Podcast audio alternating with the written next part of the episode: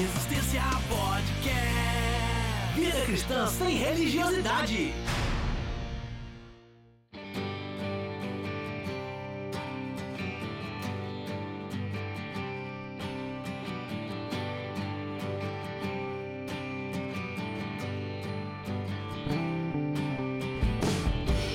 Fala Resistência! Chegamos ao episódio número 12 e vamos bater um papo sobre a relação entre arte e adoração a Deus.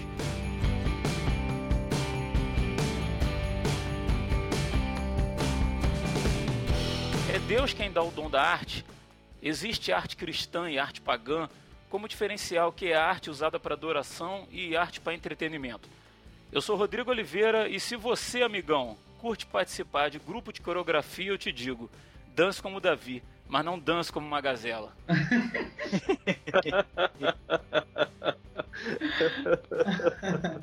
Rapaz, que perigo isso que você tá falando. Fala Resistência, eu sou o Daniel Oliveira. E se a única manifestação artística que Deus recebe como adoração é cantoria e música, o que será dos surdos e mudos? Fala Resistência, eu sou Priscila Bonassi e antes de ser artista, Deus me fez uma adoradora. Amém. Fala galera, aqui é Rodrigo Muniz e se não for por amor, não é arte. E hoje temos aí uma convidada especial com a gente, como vocês já perceberam, é a Priscila Bonassi, esposa do nosso amigo aí Rodrigo Muniz. Seja bem-vinda, Priscila, e como eu sempre digo, fica à vontade entre nós, queremos ouvir sua voz. Ok. Tu tinha que botar uma vinhetazinha. É a segunda vez que ele usa essa. A Priscila é bacharel em dança, formada pela UFRJ, né? Tem uma academia de dança no Rio, não é isso, Priscila? É, e Éden? É, no estado do Rio, né? É, Baixada. Baixada Fluminense. É, é. Legal. E vai dar uma força pra gente aí, ajudar a gente a dar uma esclarecida aí, que nós somos ignorantes no, no assunto, mas vamos tentar trazer alguma luz sobre o tema.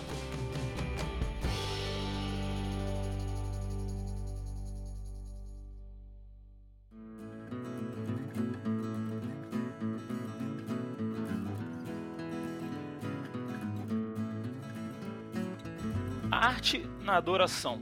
Acho que primeiro aí seria interessante a gente definir o que é arte e o que é adoração, não é isso? Quer falar aí, Priscila?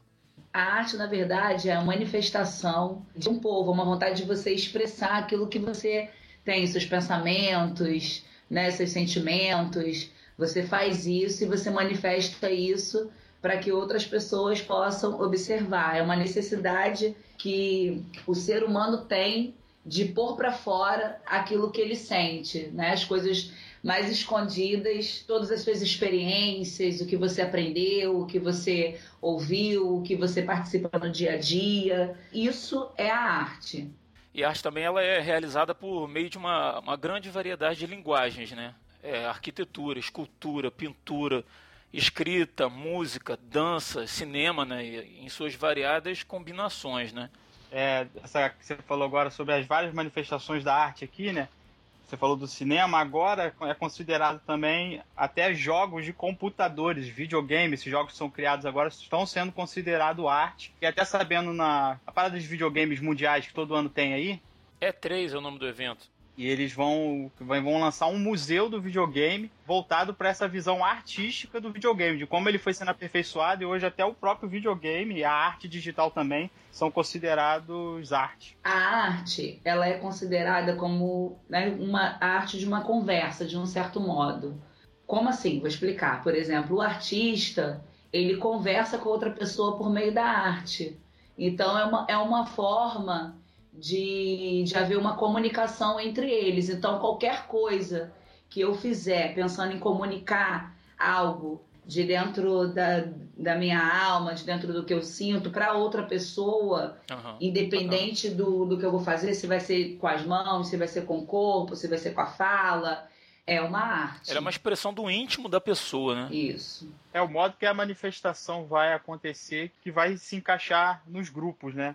O cara pode se manifestar a sua tristeza através de uma melodia me- triste, Aham. ou numa melodia mais animada, ou através de uma pintura, através de, um- de uma escultura, né? A gente tem aquela famosa escultura do pensador, né? O cara tá ali, a- o cara que fez a, a- devia ter procurado pesquisado o nome do, do, do autor, né? Da Sim. escultura, mas está ali, né? O ser humano é, enclausurado nos seus pensamentos, você, quando você olha a estátua, você realmente sente que, que é aquela mensagem que o artista quis passar, de que a pessoa está ali compenetrada, pensativa, reflexiva, a estátua consegue transmitir isso. A arte é, são as variadas manifestações do ser humano do, da, da, sua vontade, dos seus sentimentos, daquilo que ele pensa, uhum. ela se manifesta de várias, várias formas, né? É uma forma do artista expressar, né? Emoções e acredito assim que emoções e ideias, né? Uhum. Dando assim de forma que cada obra tem um significado único, né? Porque é tão pessoal, né? Independente do que ele faça, seja uma escultura, pintura, música, mas é muito pessoal, né?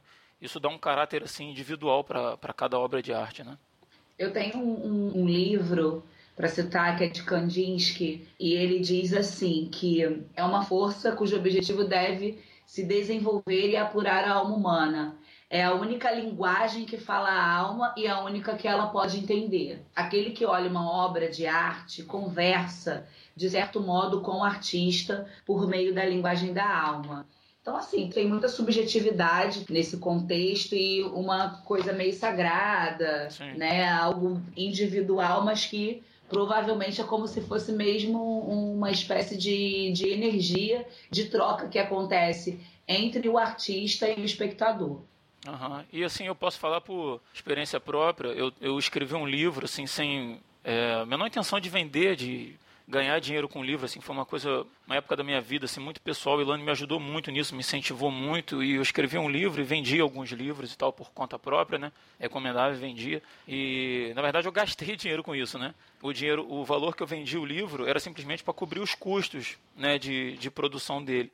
E eu vou dizer assim que quando alguém chegava, assim, as pessoas que chegavam e diziam assim, poxa, naquela história, aquela parte, eu não esperava que aquilo fosse acontecer com aquele cara e não sei o quê. Quando as pessoas simplesmente comentavam uma coisa que era foi criada assim do meu íntimo, sabe? Chegavam para comentar aquilo comigo assim.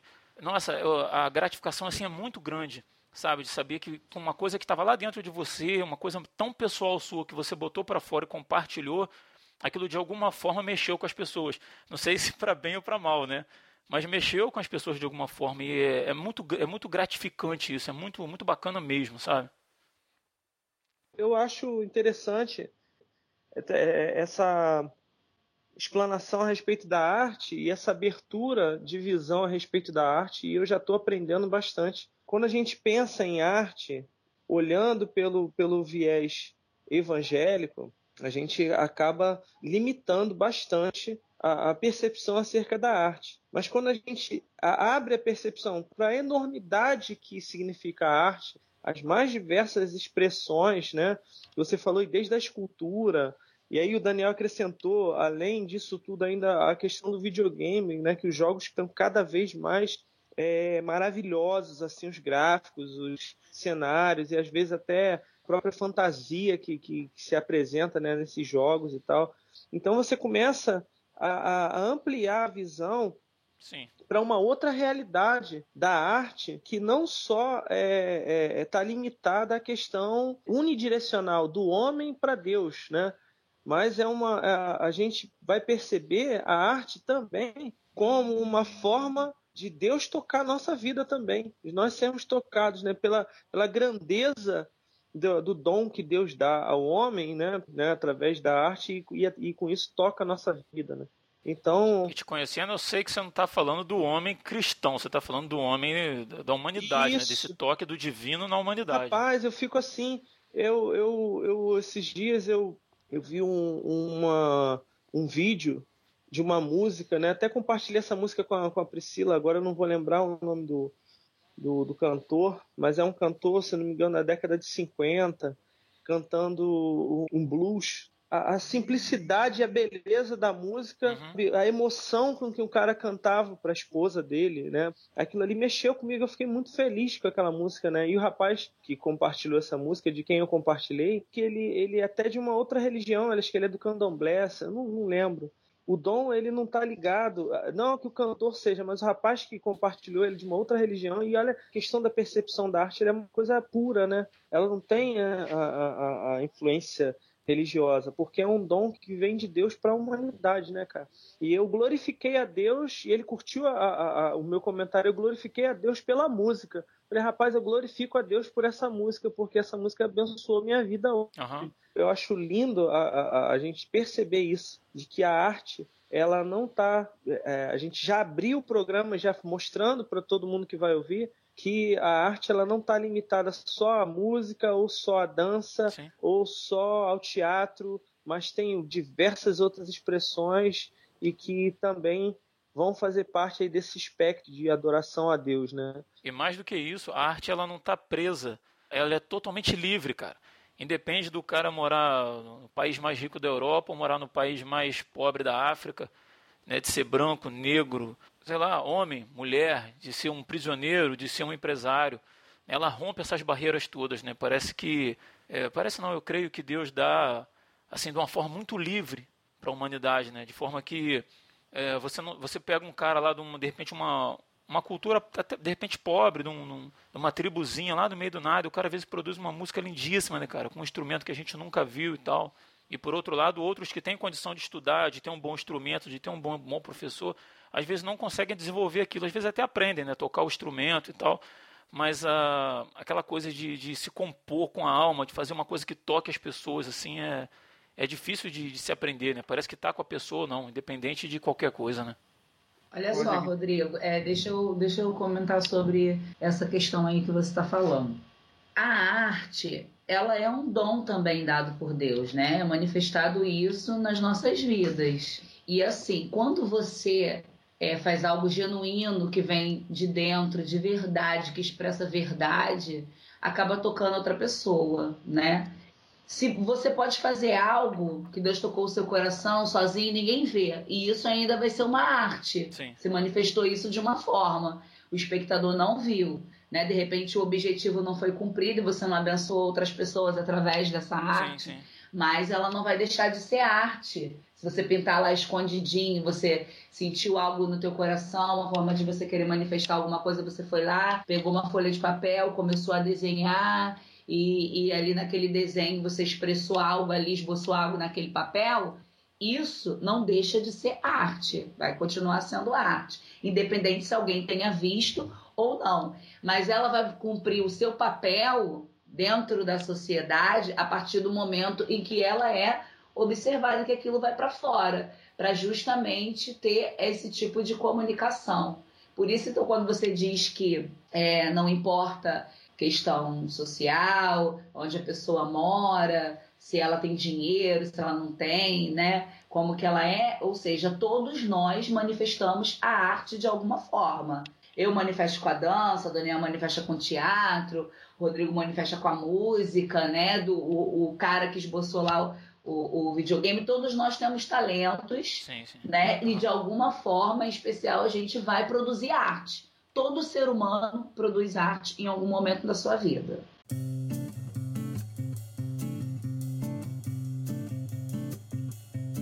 Ah, um, um, um, detalhe que eu, que eu pensei aqui e que é uma realidade, né, cara? Qual é a maior obra de arte de Deus? A gente vai pensar assim, ah, é o universo, ah, é o planeta Terra, né? As coisas, paisagens lindas tal. Nada disso. A maior obra de arte de Deus é o homem, cara. É. Porque ele fala assim: façamos o homem a nossa imagem e segundo a nossa semelhança. O, o, homem, ele é a maior obra de arte, o homem original, digamos assim, ele é a maior obra de arte de Deus.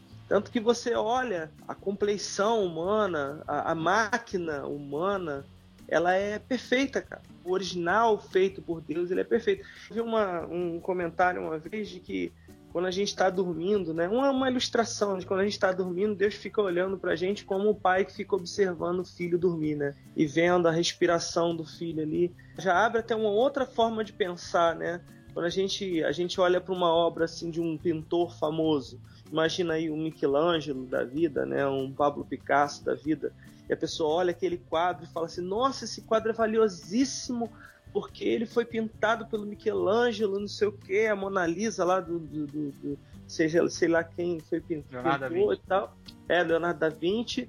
é, ela é valiosíssima, original e tal, não sei o quê. E na hora que a gente vê um ser humano sendo espancado e morto, passando fome, né? A gente às vezes, a gente, eu digo no sentido geral, o ser humano, né? Não dá tanta importância quanto se uma obra rara fosse queimada ou destruída, né? Tanta importância e aí tá ali o ser humano que é a obra-prima da criação de Deus e está sendo é, destruída e às vezes o homem não dá tanta importância. Então é, é, já começa por aí essa percepção da arte né, que a gente tem que ter. Nós já somos, a nossa existência já é uma adoração a Deus. Né?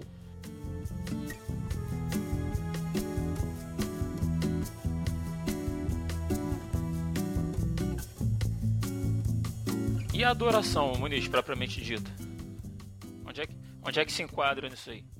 A gente já, já vai já começa a perceber que o conceito que a gente tem de adoração já é um conceito limitado pela religião. Então, a adoração é, pela religião é somente aquilo que a gente pode, de, de, alguma forma, expressar uma espécie de louvor ou louvação né, a Deus, digamos assim, né? Ou seja, pela música, ou seja, pela dança, ou seja, pela, sei lá, pelo teatro, ou alguma coisa assim. Na igreja hoje, basicamente isso, né? Música, dança e teatro, né? Pois é. É, eu já ouvi falar até de algum, algumas congregações que tem poema ou coisa assim, né? Que as pessoas declamam poema lá na frente e tal, uhum. né? Mas o que, que é adorar, né? A palavra adorar, ela vem da, do, de você prestar culto, né? De você venerar a, a alguém, né? Você vai adorar a Deus, você vai venerar a Deus, né? E a gente precisa entender o que, que a palavra de Deus diz para nós, o que, que Deus diz para nós, né? Quando você vai vendo ali na, na, palavra de Deus, de uma forma geral, Deus ele está sempre rejeitando sacrifícios vazios, né? Ele está sempre rejeitando os sacrifícios vazios, as ofertas vazias, né? As oferendas vazias que se façam a Ele. Ele está sempre buscando algo que realmente tenha um, um sentido importante para Ele, não aquilo que o homem acha que é certo. Então, a adoração, para resumir, é aquilo que Deus considera importante para si, aquilo que ele valoriza. E o que, que ele valoriza? O amor. Então, se você diz que ama a Deus, né, de que você diz que ama a Deus, que você não vê, mas você não ama o seu próximo, que você vê, então de, de nada vale a tua adoração, digamos assim, né, a tua louvação a Deus. Então eu vejo que a adoração real é tudo aquilo que você faz e que manifesta amor. Uma expressão de amor, né? É, uma expressão de amor. Amor e gratidão, né? Isso, amor e gratidão. Então, né, a palavra, a, a palavra gratidão, ela, vai, ela faz lembrar graça, né? Aquilo que você recebeu de Deus, né? Você recebeu algo de Deus e você multiplica aquilo para as outras pessoas, né? Por gratidão, eu vou retribuir aquilo que eu recebi. Então, eu sinto que a adoração que Deus valoriza é quando você faz algo, principalmente, que vá significar amor, que vai tocar a vida de alguém, é, fazendo algo na vida daquela pessoa, manifestando algo na vida daquela pessoa, trazendo um benefício naquela, na vida da outra pessoa que está recebendo. Então, para mim, a adoração que Deus valoriza é isso. Muita gente quando fala de adoração, ela pensa que adoração é um momento específico. Eu vou adorar a Deus com a dança. Eu vou adorar a Deus com a música. Eu vou adorar a Deus pregando, né? Como se a adoração fosse um único momento específico em que você vai praticar algo, ou no templo, ou seja, em qualquer lugar. E na verdade, a adoração, ela tem a ver com um estilo de vida. Você não adora um momento só. Você não adora só no momento que você está no culto. Você não adora só no momento que você vai se apresentar na rua, né? Por exemplo. Não, você, a adoração ela é todo momento. Uhum. A arte, ela faz parte de você, né? E dependendo da sua vida de adoração, de como você for no dia a dia, acerca né, da manifestação do né? amor, o testemunho. É, o testemunho, o testemunho já é uma adoração, né? O testemunho é uma adoração. Como você for, aí isso vai estar refletindo na, dentro da sua arte, né? Não só no momento. Não adianta você estar tá prestando um culto a Deus, mas na verdade você está vazio. Você está no momento ali, eu posso pegar um texto, posso ler aquele texto, ter uma técnica, achar que eu estou adorando, mas eu não estou adorando. Eu só sou eloquente, sei ler direito, mas na verdade aquilo não é uma adoração. Deus não está recebendo a minha adoração porque eu não estou nem aí. Meu coração não está voltado para Deus em amor, em gratidão, em nada. Entendeu? Eu só estou pensando em exercer um papel, cumprir algo ali, como acontece hoje em dia, né, em muitos lugares.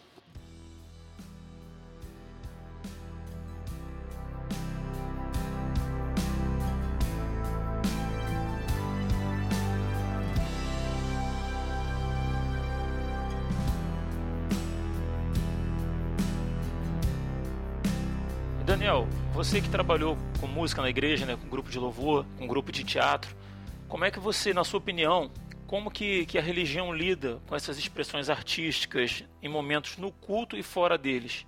Há uma liberdade da, da igreja, da, da, instituição em relação a isso ou não? Assim, algumas coisas são aceitas, outras não. Como é que, como é que você vê isso aí?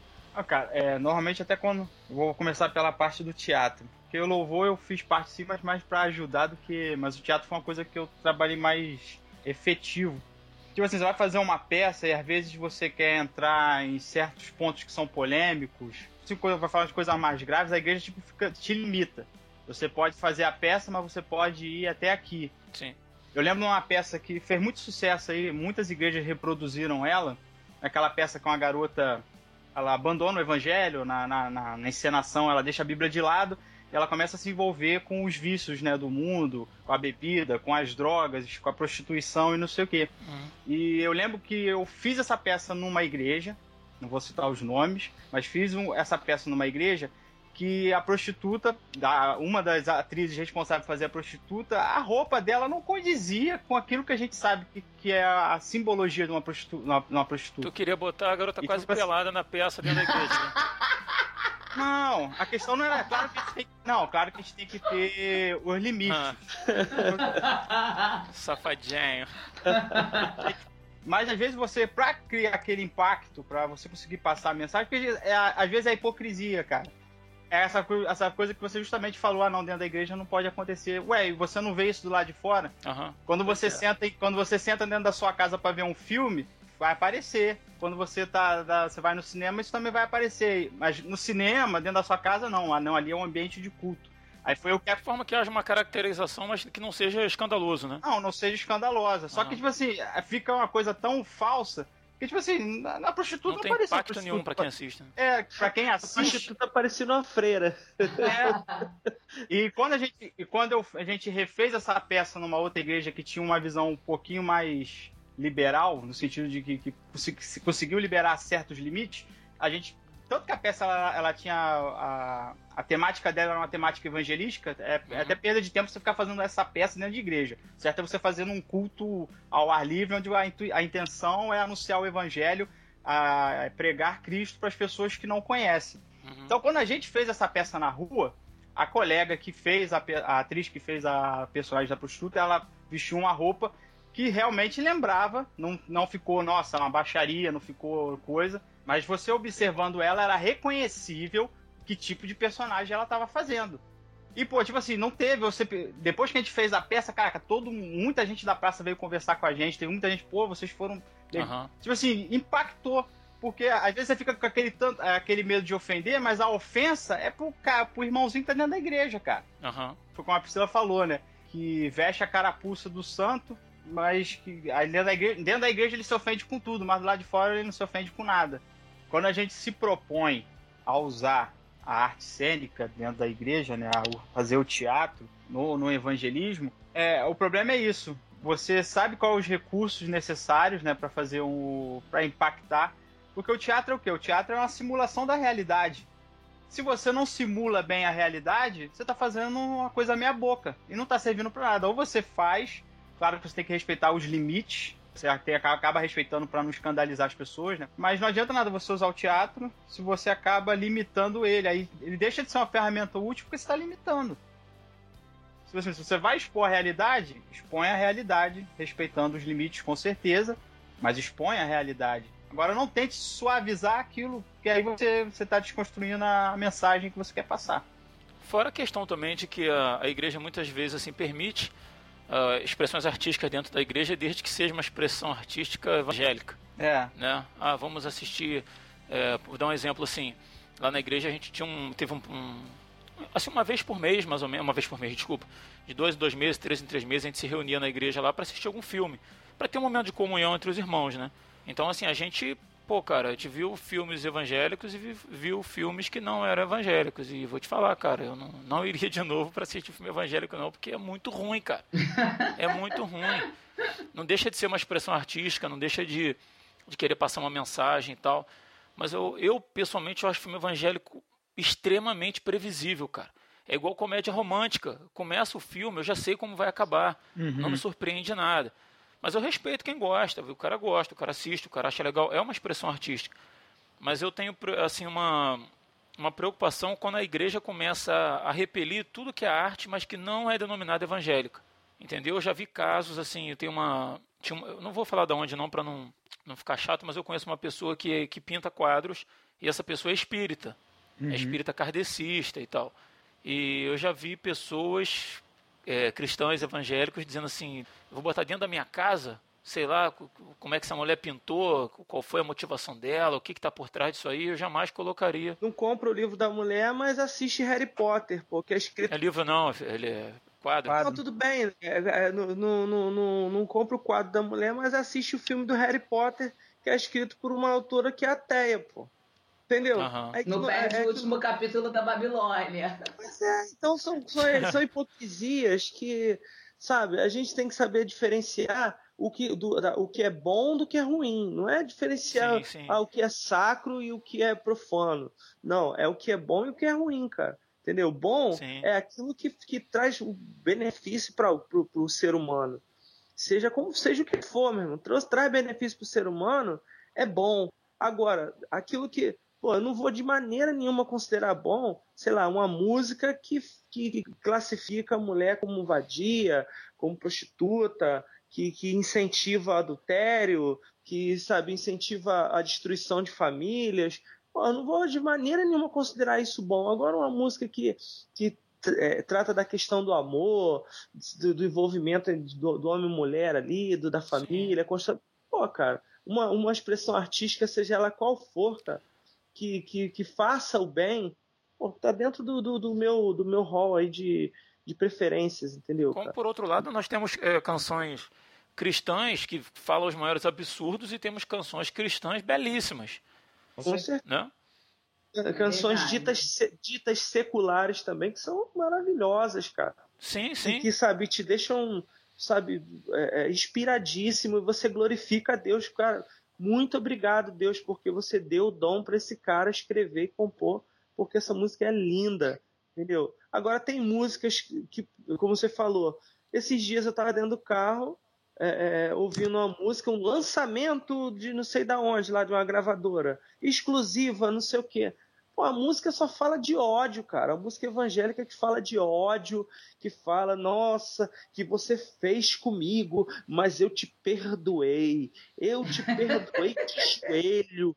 Foi no joelho que eu te perdoei. Que não sei o que, e tal, tal, tal. Mas Deus me deu a vitória. E não sei o que. Você vê nitidamente no tom que a pessoa tá cantando, sabe? Que tem aquela coisa do ódio. Cara, eu gosto muito do, do texto lá de Tiago primeiro capítulo, no versículo 17, que diz assim: que toda boa dádiva e todo dom perfeito vem do alto, descendo do Pai das luzes, em quem não há mudança nem sombra de variação. Toda boa dádiva e todo dom perfeito vem do alto, cara. Amém. Esse texto aí, cara, é... se Tiago não escrevesse mais nada, se ele escrevesse só esse texto aí, já seria sabe, é, maravilhoso, porque é, é a resposta para muita coisa que a gente não percebe. Tem um, um, um, ditado, não lembro, que a gente só consegue perceber a, a, a beleza da luz de acordo com o tamanho das trevas, né? Então, se você conseguir, através desse texto, perceber o quanto, e de outros textos também, de que nós, a nossa condição humana, ela não nos levaria a canto nenhum, cara. Ela não levaria nada de bom, não palavra fala que nós somos depravados. O ser humano, ele, ele, ela nos leva a entender que nós somos depravados. E que e se a gente percebe que toda boa dádiva vem do alto, tudo de bom, tudo de gostoso, tudo de maravilhoso que vem para nós através de outro ser humano, quem é que está manifestando para nós? É Deus, cara. Então você percebe a mão de Deus. Às vezes as pessoas falam assim: ah, se Deus existe, por que, que acontece tanta coisa ruim? Pelo contrário, porque Deus existe é que ainda acontecem coisas boas. Porque é, as coisas ruins, elas são só a manifestação daquilo que o ser humano é. A manifestação natural daquilo que nós somos, cara. É, é, da, da, podridão que nós somos, que nós, nós, seres humanos, somos capazes de todo, todo esse mal que, que acontece no mundo, que é, que é matar criança, que é, é, é, sabe, tratar mal o pobre, o necessitado, a viúva. Nós somos assim, o ser humano é assim. Agora, por que, que ainda existem manifestações de coisas boas? É porque Deus existe e ele manifesta isso através dessas boas dádivas que fazem alguém escrever uma boa música, que refresca a tua alma, né? que fazem alguém pintar um, um, belo quadro que você olha e você fala, meu Deus, que paisagem linda, que quadro lindo, e aí você, sabe, se alegra com aquilo ali. É Deus se manifestando na nossa vida através da arte que ele inspira e que ele dá ao homem, os dons que ele reparte para nós.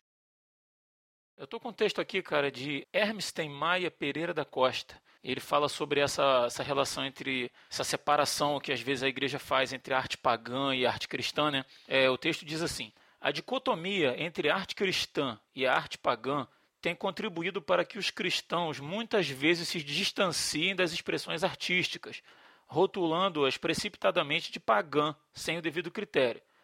Por outro lado, e isso é o mais grave, com o nome de arte cristã, tem se pretendido criar um suposto isolacionismo cultural, que na realidade tem sido em geral de baixíssima qualidade e o pior, supostamente para a glória de Deus. Muitas vezes, em nome de uma arte cristã, estamos patrocinando uma reserva de mercado, onde a sensatez e o senso crítico não têm vez, visto que nesse caso o que conta é o sentimento, como que este por si só estivesse acima de qualquer juízo de valor. Cara, eu não sei de quando é esse texto, mas é perfeito para essa situação, cara. Sabe, essa separação que a igreja faz entre arte pagã e cristã, tudo que é pagão não serve, tudo que é cristão serve, por mais que seja de baixíssima qualidade, por mais que é, professe os maiores absurdos, e isso supostamente para a glória de Deus, né? O secular e o gospel, né? Divisão. Sim, sim. Mundo secular e mundo gospel. Aí o Léo pira. Vocês sabem que eu faço uma divisão entre Tô imitando o Léo. Hã? Eu tava imitando o Léo. Aí cara, esse cara é um desgraçado, cara. É. Esse cara, rapaz, eu fico maluco com esse oh. cara. Um abraço aí, Léo. Voltando para essa, essa questão né, da, do produto cristão, né? O produto cristão e o produto secular. Você vê até que essa questão que, a gente, que eu levantei aqui, de que você não pode fazer algo na igreja porque não pode ser um. Não pode ser tão real porque você vai ofender. Aí, às vezes, você, aí você vai fazer um no ar livre, você também acha que você não vai que você não pode fazer porque você vai ofender a pessoa que não é, que, que não é cristão, não concorda com a gente, né? Não, tem a, não, é um, não é um simpatizante do evangelho. Mas às vezes a, a pessoa também não cristã, né? Ou não evangélico, no caso, ele não, ele não vai se ofender por ele mesmo, mas justamente por causa dessa cultura que a gente criou que a, a, gente vende isso para ele também, que ó, você não pode assistir isso, não, você não pode jogar isso, não, você não pode assistir esse tipo de filme. Ah, você tá vendo isso? Eu até os colegas lá que eles brincam, só que eu sei que eles fazem comigo de brincadeira. Quando eu jogo um videogame, eu falo do jogo, pô, que, mas que o cara, uhum. no jogo o cara fez isso, matou não sei quantas pessoas. Pô, Daniel, você pode jogar isso? Eu falei, cara, ele é um videogame. Aquilo, o jogo é como se fosse é como se fosse um filme. Não, eles falam me zoando, eu sei que eles estão me Neurose, zoando. Né, mas por que eles falam isso? Porque a gente cria essa subcultura de que o cara não pode fazer, Aí fica essa neurose do filme, de não sei o que lá. E, é sempre, e as vítimas da, da, da era cristã continuam sendo os mesmos, né? A música, o videogame e o filme caiu um pouco, né? Porque agora todo mundo vai no cinema, o cinema se tornou uma coisa popular, todo mundo vai, virou uma coisa família. Até o cinema brasileiro deu sofreu um upgrade aí e o cinema caiu um pouco, mas desde a década de 70, 80 aí, as vítimas continuam sendo as mesmas.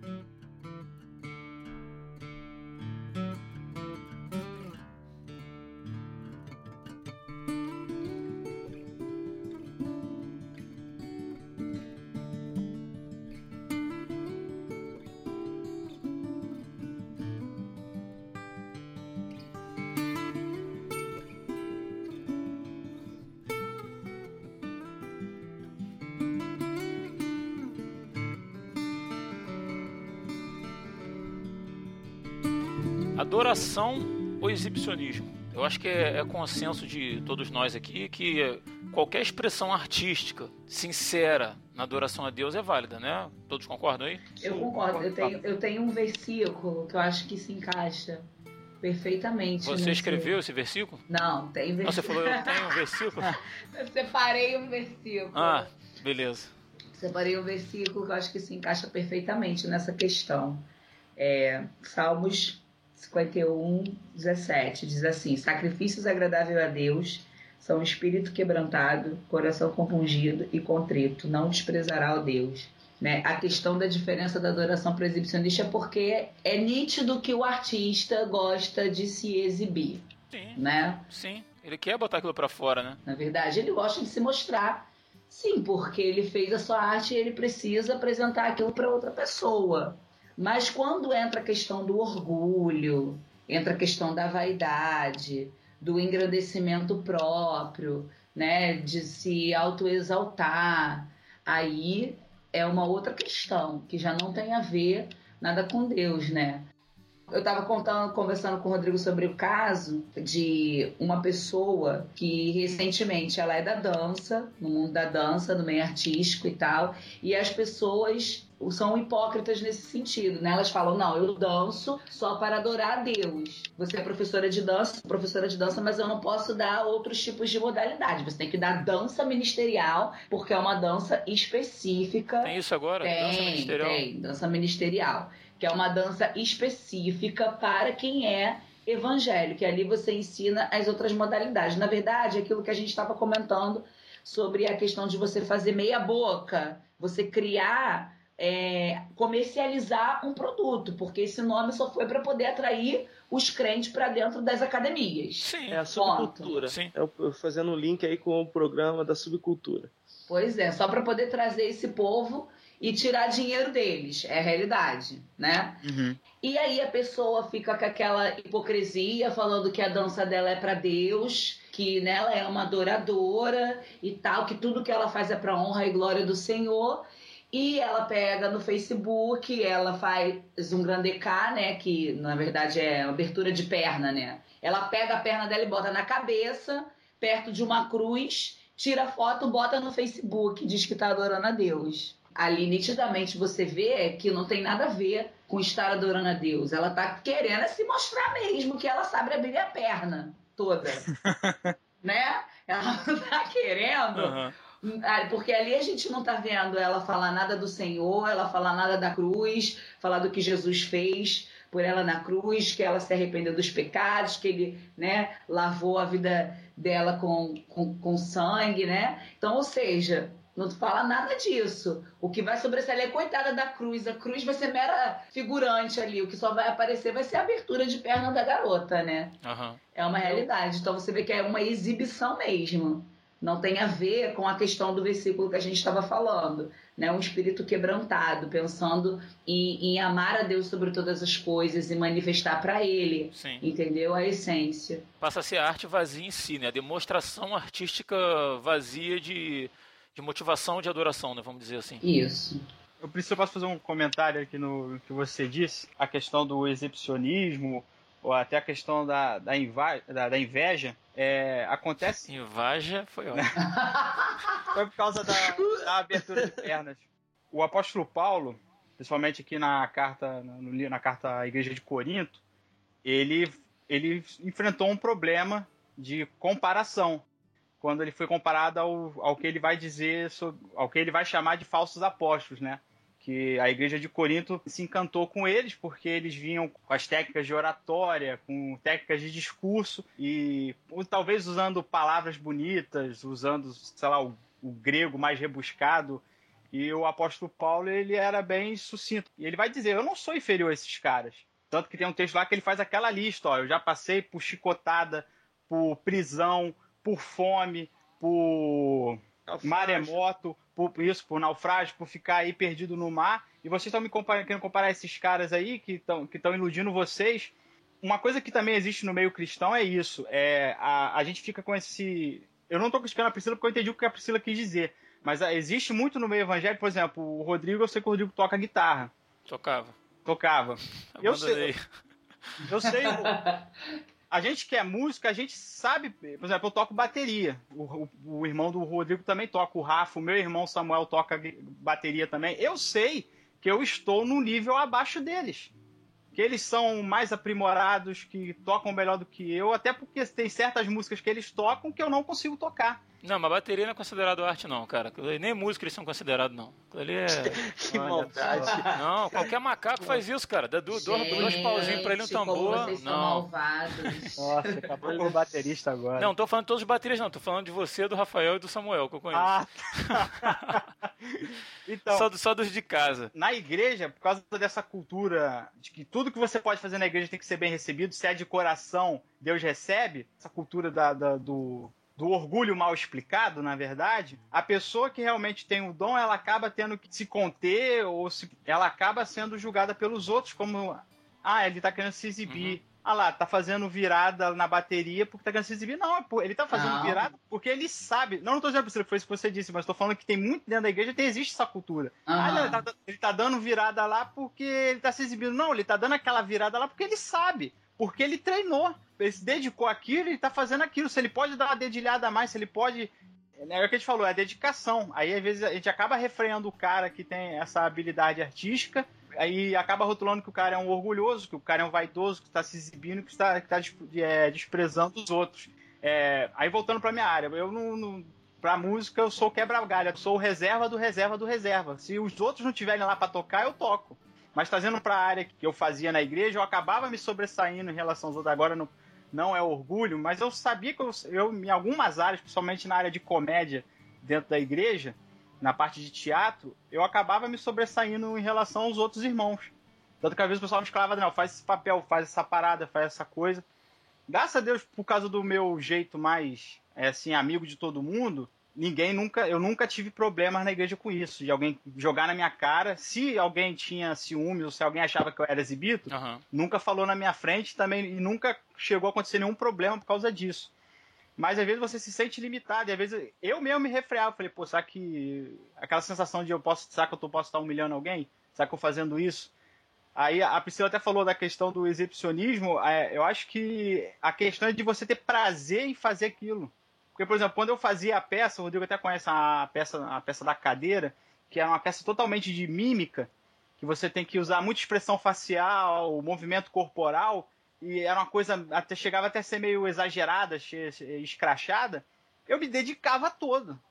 Quando às vezes terminava a peça, eu tava com o músculo do meu braço doendo, porque algumas cenas da peça eu tenho que levantar a cadeira para um lado e para outro tentando me soltar dela, e eu ficava com o braço todo arrebentado depois que eu fazia a peça. Mas eu, enquanto eu tava ali me esforçando, dedicando, a minha intenção não era aparecer, porque eu sabia que os, quanto mais eu me esforçasse, o melhor que eu fizesse, melhor a, a peça ia ser passada, melhor a mensagem ia ser transmitida. Porque a minha intenção é passar a mensagem pro cara que tá assistindo. E aí é engraçado, a gente quando vê uma peça, né, ou vê um filme, uma atuação do ator, a gente, caraca, fantástico, nossa, mas como ele cantou, mas que atuação perfeita. Aí a gente, a gente vai e aplaude dentro da igreja, o cara é orgulhoso, o cara é vaidoso, o cara é exibicionista. Entra na questão que, que a gente estava falando, né? Qual é o objetivo? Né? A, a, grande, a grande diferença né, entre se o cara, se a menina levanta a perna lá no, no lá no teto, uhum. ou se o cara, se o cara faz uma virada bonita, ou se o cara faz uma mímica com muita força, né, com muita vontade, qual é o objetivo daquilo ali? É, ele está fazendo aquilo ali porque ele quer mostrar que sabe fazer. Não, eu estou levantando a perna aqui porque eu quero mostrar que eu sou a alongada, eu sou a rasgada, entendeu? É, é, porque é, o termo na dança é esse mesmo, a rasgada. Ah, é? Eu quero, eu, é. quero, eu quero fazer essa virada aqui para mostrar que eu sou o cara mais rápido do universo de, de fazer virada. Então, ou, ou você está fazendo aquilo ali para compor um ato, digamos assim, que vai. Eu quero vou fazer o melhor aqui, porque se eu fizer o melhor e ficar perfeito, vai tocar no coração da pessoa. Vai, vai impactar. Vai impactar a pessoa, a pessoa fala: caramba, que bonito, mas esse que bonito vai dar glória a Deus. Uhum. Né? Porque, porque o que, que o homem, do que, que o homem pode se vangloriar? que, que ele pode dizer que ele tem que não tem recebido, né? Que a palavra fala. É, o apóstolo Paulo fala. É, o cara, o cara sabe dar uma virada maravilhosa, mas o, o, dom que ele recebeu ele veio de Deus, cara. A vida é de quem? É de Deus. A capacidade de suportar a dor para poder alongar daquele jeito Exato. foi quem que deu? Foi Deus. Então, a, a, gente não pode se vangloriar de nada. E aí é que entra aquela questão do objetivo e do subjetivo, né? Mas tem, tem expressões artísticas né, uma música, uma música instrumental, uma música erudita, uma pintura e coisas assim que são mais subjetivas, né, e que e que não, não, não tá tão na cara. Será que porque não é objetivo ali, né? Será que porque não tá na cara ali, é, não é adoração a Deus? Ou o subjetivo, aquela coisa que te faz pensar, aquela coisa que, te, que mexe com você por dentro também não é uma forma de adoração a Deus? uma forma de exaltação à grandeza de Deus, né? Eu penso que há essa, essa amplitude da arte nesse sentido. Você está ouvindo Resistência Podcast, Vida Cristã sem Religiosidade. Acesse nosso site em resistenciapodcast.com.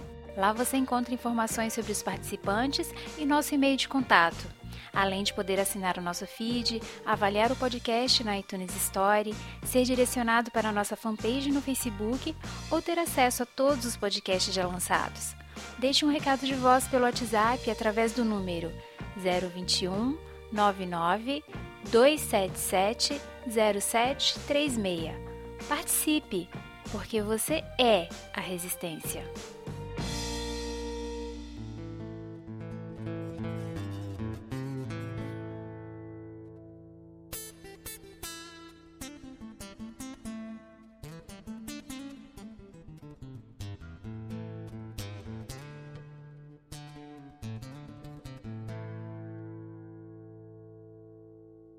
eu penso que a música, especificamente, às vezes a gente critica muito e tal, mas dentro do culto, como expressão artística, ela tem esse caráter objetivo porque a igreja é, participa diretamente dessa expressão. Uhum. Né? Normalmente você tem um grupo lá para conduzir, tem lá o cantor lá e tal, mas a igreja participa diretamente.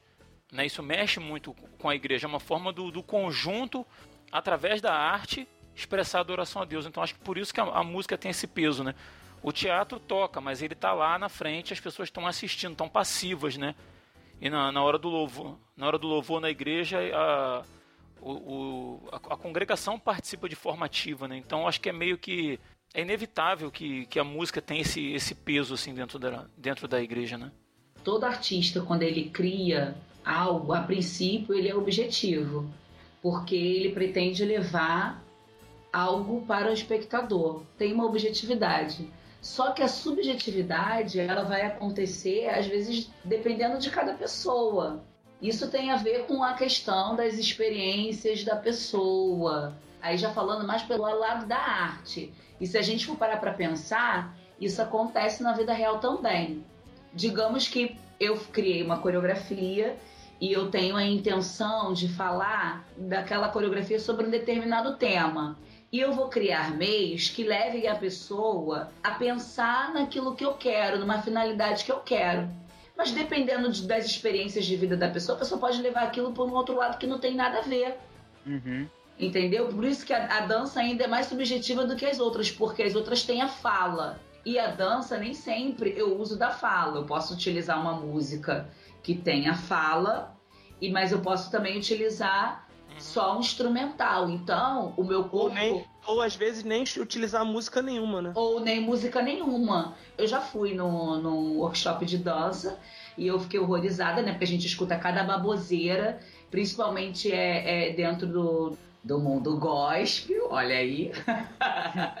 né? A gente ouve muita besteira que disse que dança, na definição dela de dança, ela falou que dança era algo que era acompanhado de música. Ou seja, a dança só existe se a música existir. E não é. Dança é uma arte, a música é uma outra arte. Ela tem os princípios e as técnicas dela, como a música tem os seus princípios e as suas técnicas, coisas diferentes. Então, assim, às vezes o cara, a pessoa fez um, um, um teve uma intenção de produzir algo na vida do cara, né, da pessoa que está assistindo, ele leva por outro lado. Ele tá vendo Deus está me abençoando, que eu tô com a outra lá do cara tem nada a ver. Foi uma coisa que ele já pensou que ele já levou para um lado totalmente pessoal, né? Numa indolência, vamos colocar assim, achando que Deus está até abençoando a vida dele de pecado. Independente da objetividade, né? Que aqui a gente está falando mais da questão do, do adorador, eu acho que isso é o mais importante quando a gente fala de adoração e exibicionismo, uhum. é a pessoa que está produzindo a arte, o que ela está criando. O que o outro vai pensar ou deixar de pensar, aí é uma subjetividade.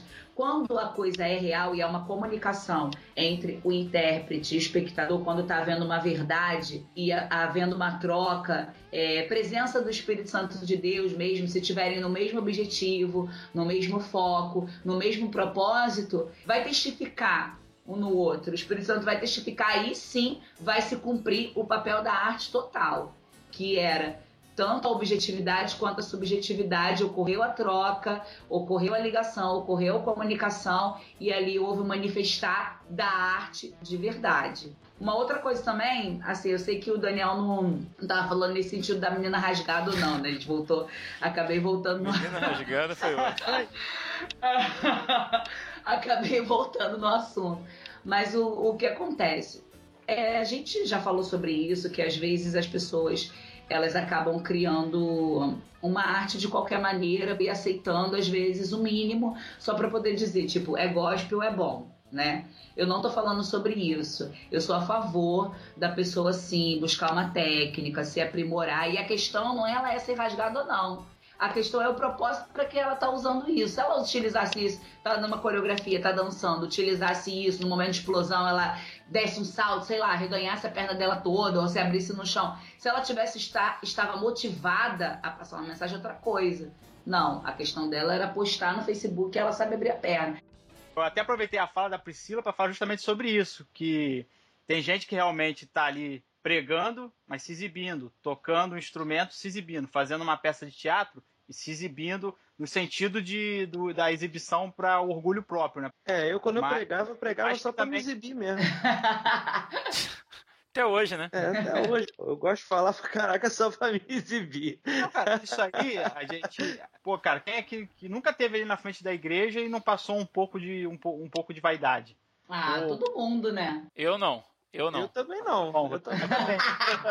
é, Daniel. É, Daniel. Só a gente. Esse... Nós estamos em obras, Daniel. Estamos precisando. eu confesso que esse pecado eu tive. Não, não, eu vou falar aqui. Ah, ah. Nunca passou um pouco de vaidade, não. Nunca passou um pouco de vaidade quando eu tava, passava muita vaidade quando eu tava na frente. Um meu, nunca passou. Não, eu, meu olha só, é eu humilde. O meu orgulho é a minha humildade, né? Eu até na minha fala, Nossa. Rodrigo, eu fiquei até com medo do pessoal depois achar, pô, Daniel se botou acima de todo mundo. Não. Existiam também realmente foi. Existiam também outros atores lá que faziam bem pra caramba, mas a gente sabe que dentro da igreja a gente trabalha com o que a gente tem. Você era conhecido como Mr. Bean do gospel. Mr. Bean do gospel. e, gente, a é realidade, independente do que o outro vai pensar a seu respeito, quem conhece o seu coração é Deus, ele sonda. Se você tá de vaidade e, e, e, se exibindo ou não, Deus vai saber se tá fazendo para quem? É pro homem ou é para Deus? Por mais que é, você Bíblia... tenha uma comunicação. A ah. Bíblia diz não, que você só... já, já recebeu a sua recompensa, né? Naquela hora ali você já recebeu. Ah, eu só quero deixar isso bem claro para os ouvintes do podcast. eu não me acho a, a última Coca-Cola do deserto, melhor a todo mundo. Já fiz peça com gente que era mil vezes melhor do que eu. Só quis esclarecer que dentro do grupo, dentro de uma igreja, no grupo gospel, a gente trabalha com o que tem.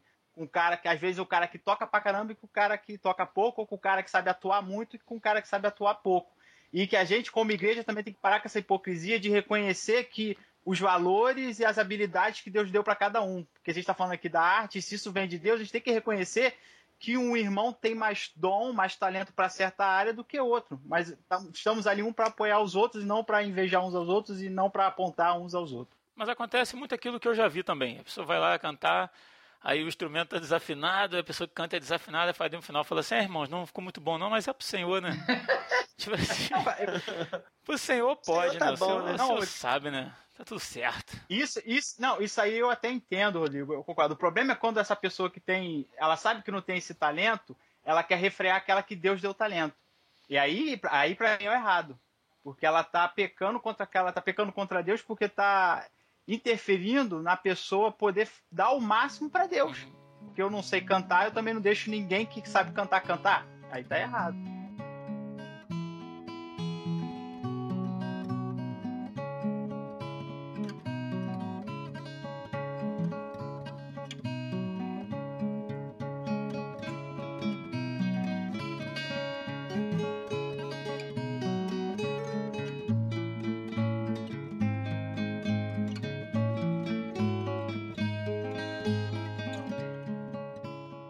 Agora, queria fazer uma pergunta para vocês. A gente está falando de arte, está falando de adoração, é meio que inevitável tocar nesse ponto.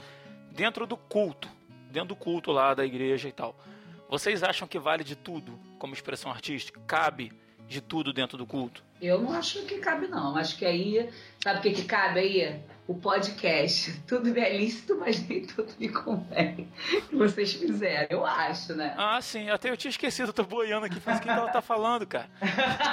ah, eu tinha esquecido desse aí, mas é verdade. Não é? Pode. Esse eu ouvi todinho, tá? Qual o critério que vocês, que vocês acham, assim, do, do que deve Assim, é claro que isso é muito pessoal. De repente o pastorzinho lá vai pensar uma coisa, o pastorzão vai achar outra e tal. Mas na opinião de vocês, assim, o que, que vocês. É, não, não especificamente qual tipo de expressão artística, mas assim. Talvez separando por grupos, assim, o que, o que, que cabe dentro do culto? No culto voltado para adoração, tudo. A parte, até na parte evangelística, no caso. Não, culto, culto de domingo lá. Não vamos falar da, do culto na praça, do culto de domingo para culto para crente, na igreja domingo, domingo à noite. Aí, brother, você tocou num ponto nevrálgico aí, porque são N tipos de cultos, N tipos de liturgias, quando a gente está falando da instituição, né? É verdade. Quando a gente está falando das denominações, né? Eu, por exemplo, que não faço parte de denominação nenhuma, instituição nenhuma, eu vou dizer o que eu diria até para quem está dentro da instituição. Eu acho que vale tudo aquilo que for pelo Espírito. Tudo aquilo que for pelo Espírito vale. Entendeu? O que for pela carne está fora, meu irmão. O que for pelo Espírito, isso dentro da instituição, fora da instituição, na rua. Isso quando a gente está falando de algo que está sendo feito especificamente para um, um, um momento uh, digamos assim, é, porque eu não estou querendo tipo, é, fazer aquilo que, senão eu ia estar tá me contradizendo, né? Naquela coisa de que ah, tem um momento sacro e um momento profano. Não, mas eu estou falando assim, se você vai fazer, se você se, se está se propondo a fazer alguma coisa que é espiritual, se bem que é difícil falar assim, porque o que, que não é espiritual, né? Sabe por que eu estou perguntando isso? Eu vou falar, vou falar por mim. Eu tenho uma certa dificuldade, é, tipo assim, porque a gente está em grupo. A gente foi para eu vou para a igreja para cultuar a Deus, para adorar a Deus, juntamente com outros irmãos que pensam igual, que estão ali para isso, naquele mesmo objetivo, certo?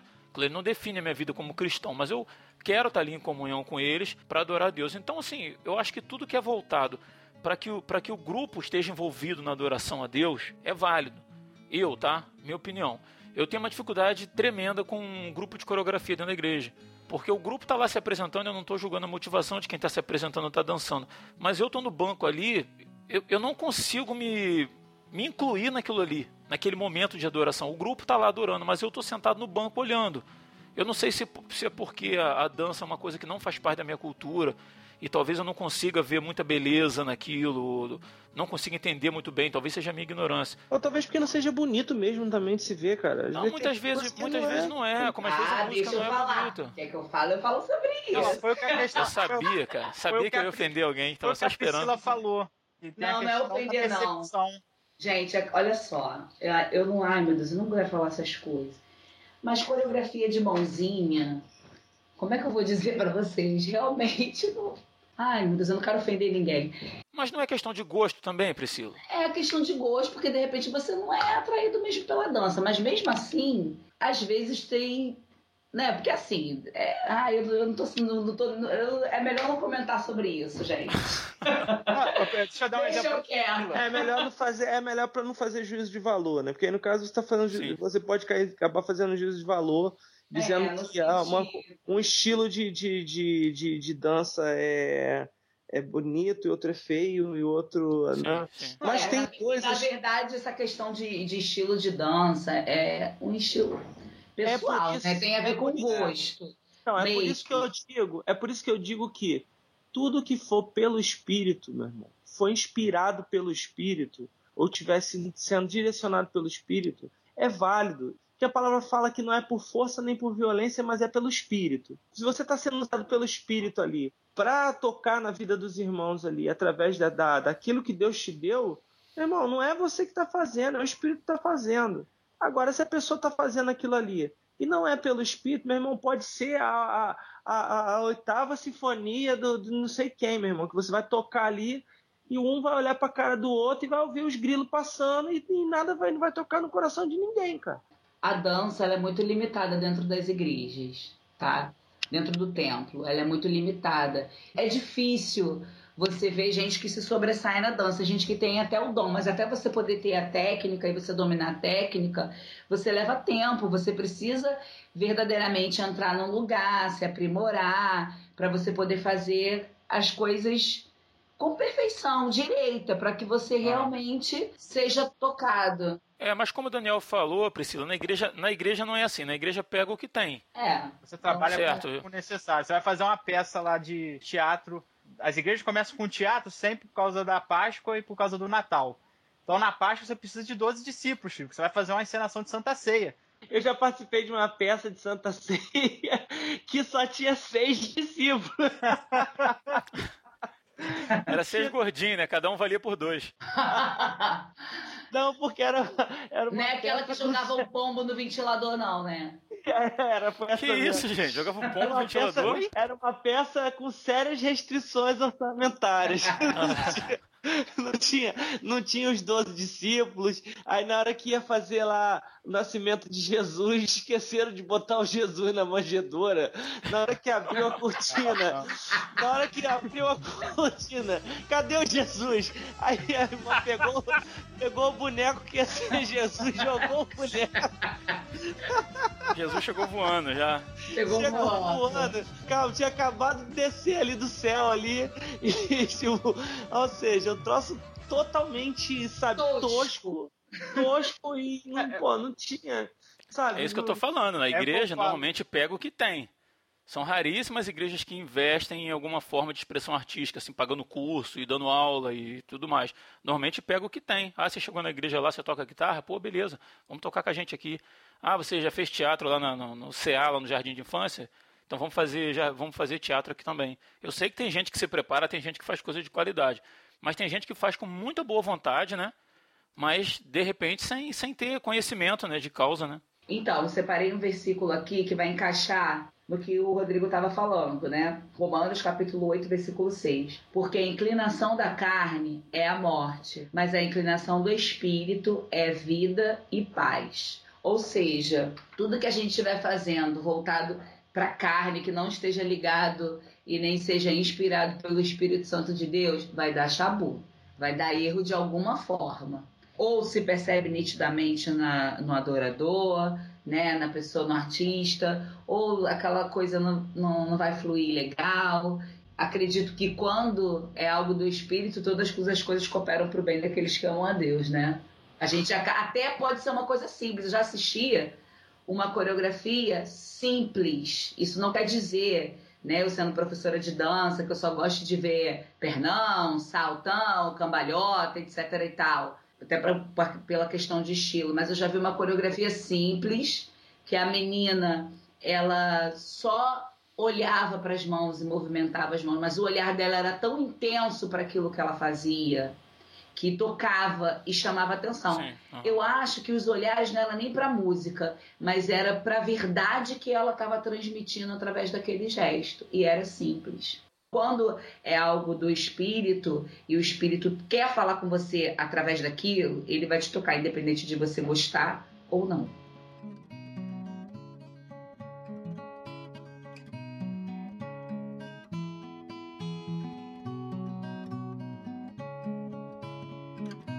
Então é isso, galera. Vamos chegando ao final de mais um programa. E eu gostaria de encerrar minha parte aqui dizendo que eu acredito mesmo que se houvesse algum tipo de censura religiosa em relação à arte nos tempos bíblicos, provavelmente os salmos teriam sido editados ou até mesmo descartados. Né? E com certeza nós não teríamos o livro de Cântico dos Cânticos. Então, assim, eu penso que nenhum líder tem o direito de promover qualquer tipo de censura Sabe? Eu acho que o líder ele tem que oferecer os instrumentos para que as pessoas saibam apreciar e discernir a mensagem que o artista está passando. E aqui fica a demonstração do apóstolo Paulo, que diz que a gente deve apreciar tudo e reter o que é bom. Amém. Bom, galera, eu quero agradecer aí você que ouviu até agora aí o podcast e pedir a você que possa continuar comentando aí, participando, enviando sua mensagem para a gente poder estar tá divulgando aí a, a, tua opinião, né? Participando no, no site lá, resistenciapodcast.com, deixando teu comentário lá pra gente, né? Porque ele, esse comentário que você faz lá é que é o nosso salário, né? A gente costuma sempre dizer isso, né? E além disso, eu queria só é, retornar que eu estou sempre batendo nessa tecla e vou continuar sempre batendo nessa tecla de que o objetivo da nossa vida, é, enquanto participantes do reino de Deus, enquanto pessoas que foram alcançadas pela graça de Deus, é viver o amor nas três esferas, né? Amar a Deus, amar a si próprio e amar o próximo, assim como Cristo nos amou. Isso aí. Então, se você quer é, entender o que é certo e o que é errado, errado é tudo aquilo que contraria essas três esferas de amor aí. E certo é qualquer coisa que você faça que se encaixe nessas três esferas, né? Então, se você é um artista ou se você se pretende ser um artista que usa a arte para o reino de Deus, para propagar o reino de Deus, para ser o reino de Deus aqui na terra, usa a tua arte nessas três esferas, para amar a Deus, para amar a si mesmo, para amar o teu próximo, assim como Jesus te amou. E aí vai estar tá tudo certo. E aí se a tua arte ela tiver nessa nesse patamar aí é, é, de fazer o bem para o Senhor, de fazer o bem para você mesmo, fazer o bem para o teu próximo, então tá tudo certo. Você está dentro da palavra e é isso aí que vale.